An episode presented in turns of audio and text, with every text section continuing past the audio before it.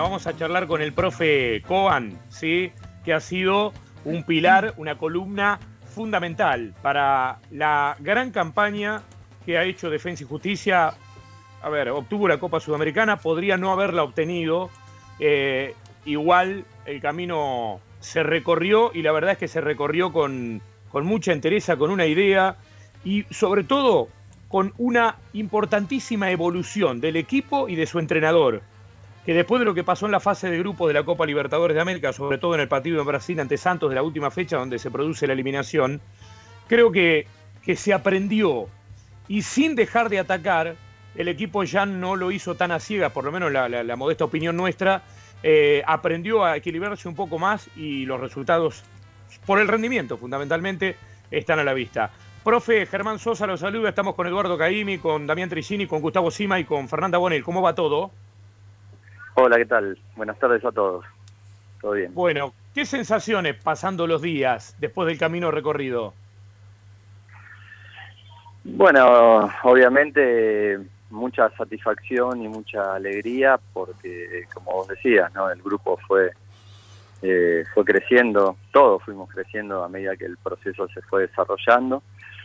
Eh, fue un momento duro cuando quedamos afuera eh, con Santos de la siguiente fase de Libertadores, pues estuvimos tan cerca eh, de pasar, pero bueno, el grupo a partir de ahí se fijó como objetivo ir a buscar la Copa Sudamericana y, bueno, eh, se fue de menor a mayor en cuanto creo al rendimiento y gracias a Dios se pudo obtener el logro, ¿no?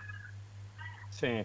¿Cuál fue eh, profe, el gran secreto de lo físico. Estoy preguntando porque después de ocho meses sin jugar, eh, todo el mundo se preguntaba, nosotros incluidos, ¿cómo van a hacer estos muchachos para afrontar tantos partidos en tan poco tiempo, después de tanto parate?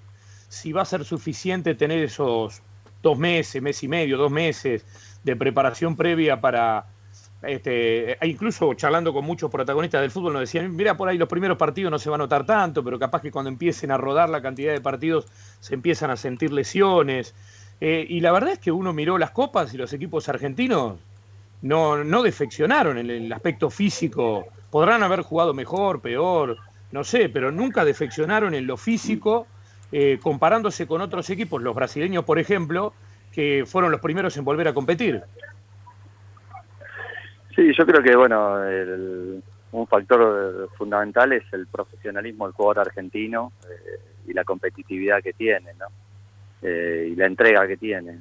Esos son factores que eh, hacen a que hayan todos los equipos que compitieron en copas fueron competitivos hasta el final y, y bueno eh, pudieron compensar el tiempo que hubo de cuarentena, que fue la cuarentena más larga del fútbol latinoamericano, la, nuestra, y lo pudieron compensar a través de, bueno, de una gran entrega, gran profesionalismo y, y, bueno, y eso hizo que todos eh, sean altamente competitivos, ¿no? sin duda.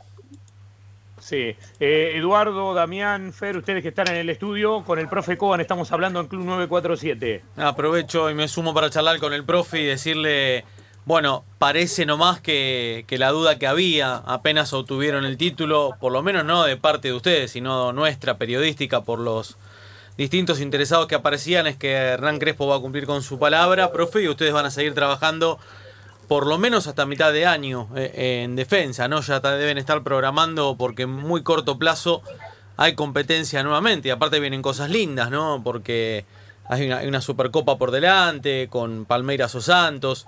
Es decir, que puede ser un semestre interesante para ustedes y para seguir haciendo, eh, la, seguir tratando de hacer, darle más vuelo a este equipo.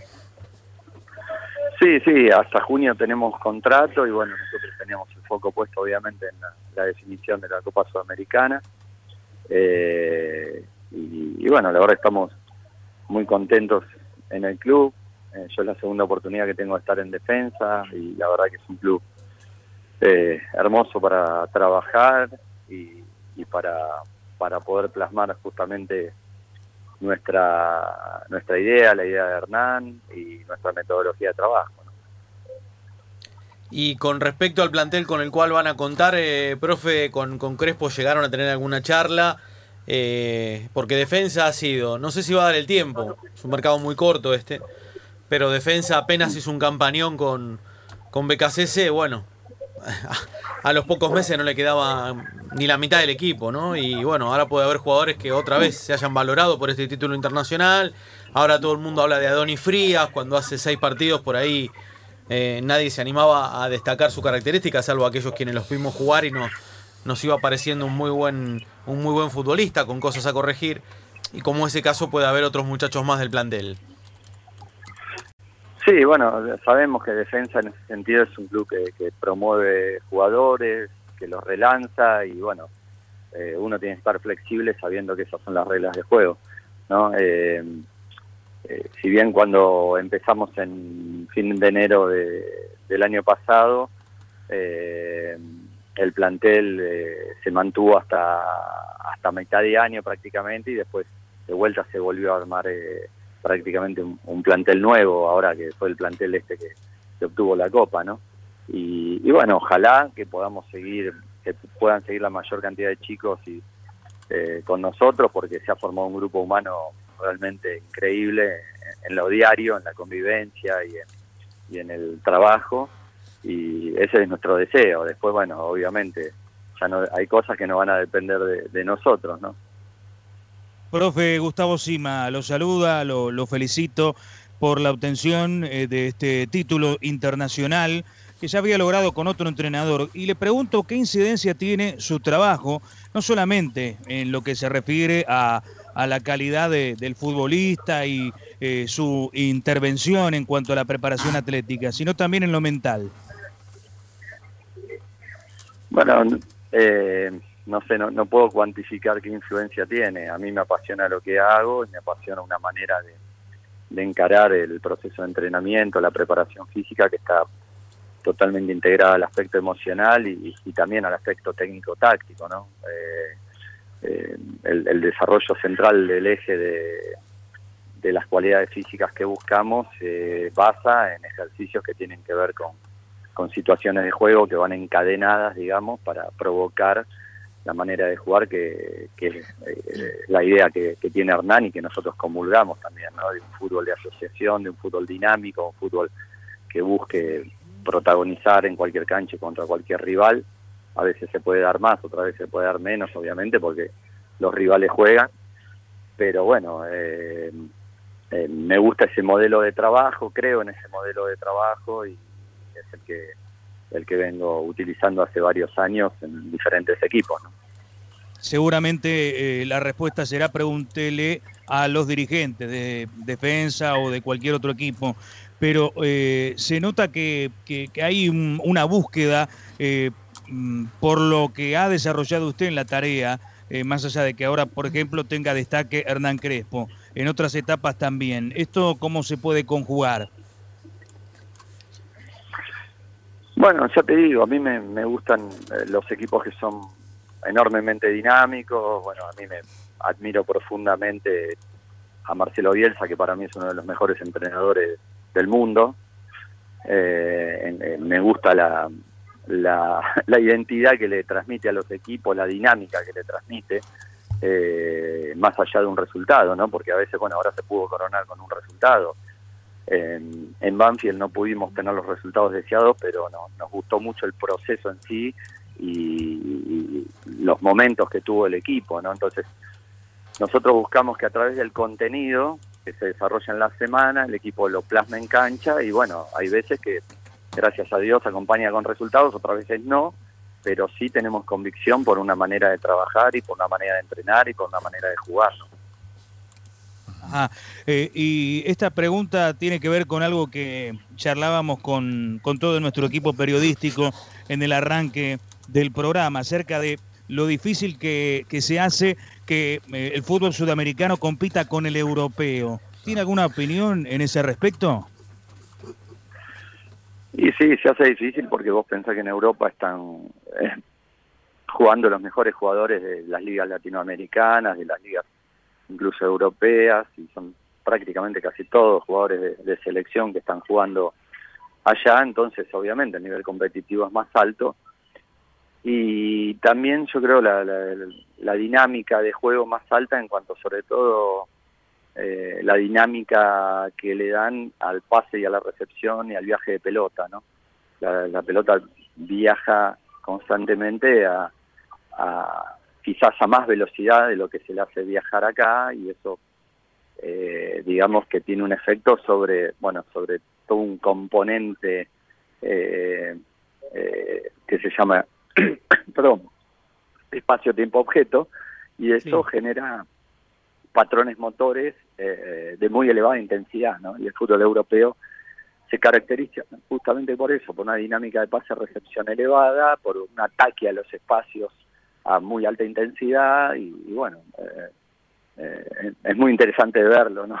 obviamente, y, creo que en eso la diferencia también radica en la, en la calidad de los jugadores que juegan en esa liga, ¿no? Claramente. Eh, profe, ¿ha habido mucha modificación usted hablaba recién, creemos en una idea, y esto está claro con el cuerpo técnico de Crespo. Eh, uno ve que en Banfield los resultados por ahí no aparecieron, pero el equipo superó a prácticamente todos sus rivales en la mayoría de los partidos. Podrá haber alguno que no, pero qué sé yo. Uno mm. emblemático fue el de Boca, que hizo un gol a los pocos segundos, y después la verdad que no le tiró el arco abajo Banfield por esa cosa de la vida, los goles que perdió Víctor ese día. Es decir, perdió el partido, pero Superó, superó claramente a sus rivales. Yo, yo le quería consultar si, si, si, si ha, habido una evolución en este sentido, no solamente en Hernán, sino en todo el cuerpo técnico, porque aquella experiencia de Santos en Brasil con la, la clasificación a octavo de final al alcance de la mano y, y, perderla por seguir yendo al frente con todo, este, cuando por ahí hoy el equipo ataca igual, no, no es que ha dejado de atacar, eh, pero tal vez ha logrado no exponerse tanto, si se quiere, para que el rival lo dañe, ¿no? Yo creo que el crecimiento fundamental se da eh, sobre todo que los chicos eh, ya tienen más partidos. Por ejemplo, vos citabas el caso de Adoni. Adoni Frías es un chico que, está haciendo sus primeros partidos en primera división. Y ahí en Santos tenía todavía menos partidos, ¿no? No debe llegar eh, a 20 partidos en, primera.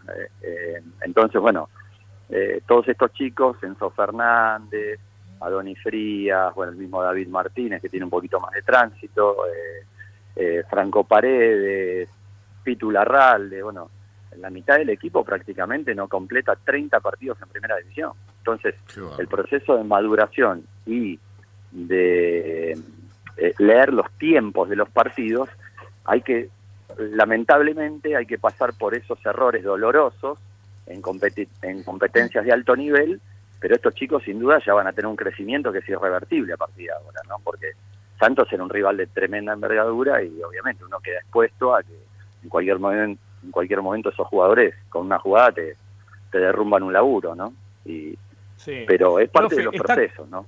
Sí, está claro, está claro que ustedes eh, tenían la mente en la final de la Copa Sudamericana. De hecho, cuando fuimos con ESPN a hacer el partido con Coquimbo Unido en la semifinal, nos decían, mira, ni Crespo ni nadie del cuerpo técnico hablar con nadie independiente hasta tanto esto no se defina. Se comportaron como hay que comportarse, en definitiva, o como independiente le hubiera gustado que se comporte alguien que está trabajando en ese club. Y sin embargo, bueno, nada, eh, hubo un viraje se tomó otra determinación.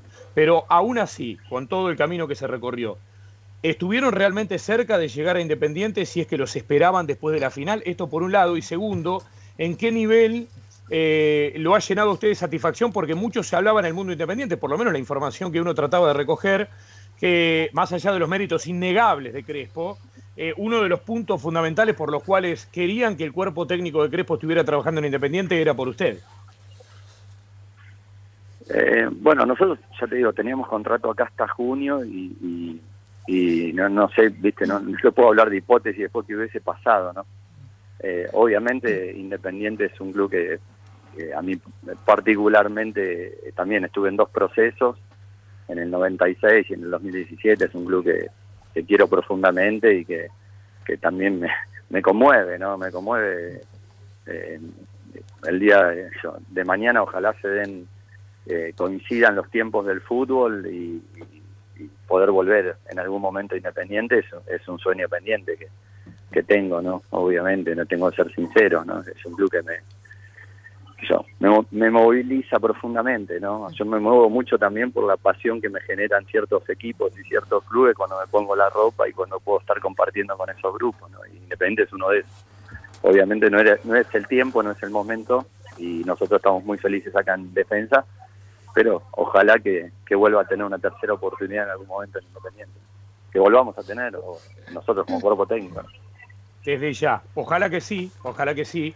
Eh, por lo pronto va a haber que preparar el equipo para todas las copas que va a tener que jugar ahora, porque ahora con ganar la Copa Sudamericana no solamente ha ingresado un buen dinero para tratar de mantener mucho de lo que hay, sino también tratar de afrontar otros títulos posibles para Defensa y Justicia que vienen en un crecimiento lento y paulatino, desde que llegó a la A, pasando por consolidarse en la A, pasando por llegar a copas internacionales, pasando por clasificar asiduamente a copas internacionales, pasando por llegar a instancias decisivas en copas internacionales y ahora pasando a ganarlas. Es decir, hay un crecimiento en un eje cartesiano, uno ve una recta que va hacia arriba. Después la inclinación que tiene se verá, pero, pero va en un crecimiento constante, así que ojalá que, esto continúe. Le mandamos un abrazo y gracias por atendernos. Bueno, le mando un abrazo a todos y gracias a ustedes.